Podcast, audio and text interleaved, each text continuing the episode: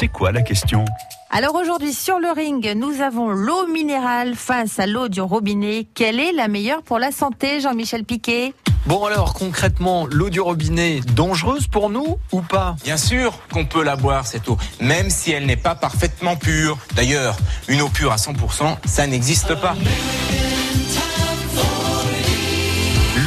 C'est la vie. C'est pour ça d'ailleurs que l'eau en France est surveillée dans tous les sens. Et pour connaître son état, les exploitants des services d'eau potable procèdent à des contrôles sanitaires réguliers. À ce titre, l'Agence régionale de santé de Nouvelle-Aquitaine a effectué en 2017 près de 32 000 prélèvements sur l'eau distribuée par le réseau public néo-aquitain. Résultat, aussi clair que de l'eau de roche.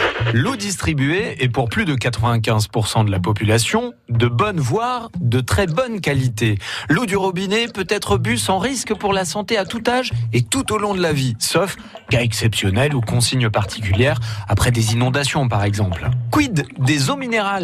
Elles se composent, comme l'eau du robinet d'ailleurs, d'oligo-éléments et de sels minéraux mais ne sont pas soumises à la même réglementation que celle du robinet. Du coup, certaines seront plus riches en sodium ou en sel si vous préférez et seront moins adaptées à ceux d'entre vous qui sont touchés par de l'hypertension. D'autres contiendront plus de fluor que l'eau du robinet et ce sera ainsi favorable à la lutte contre les caries. Bref, à chacun son eau et précisons qu'aucune d'entre elles ne pose de problème sanitaire si on laisse de côté le débat sur les molécules qui composent les bouteilles en plastique. On termine par ce conseil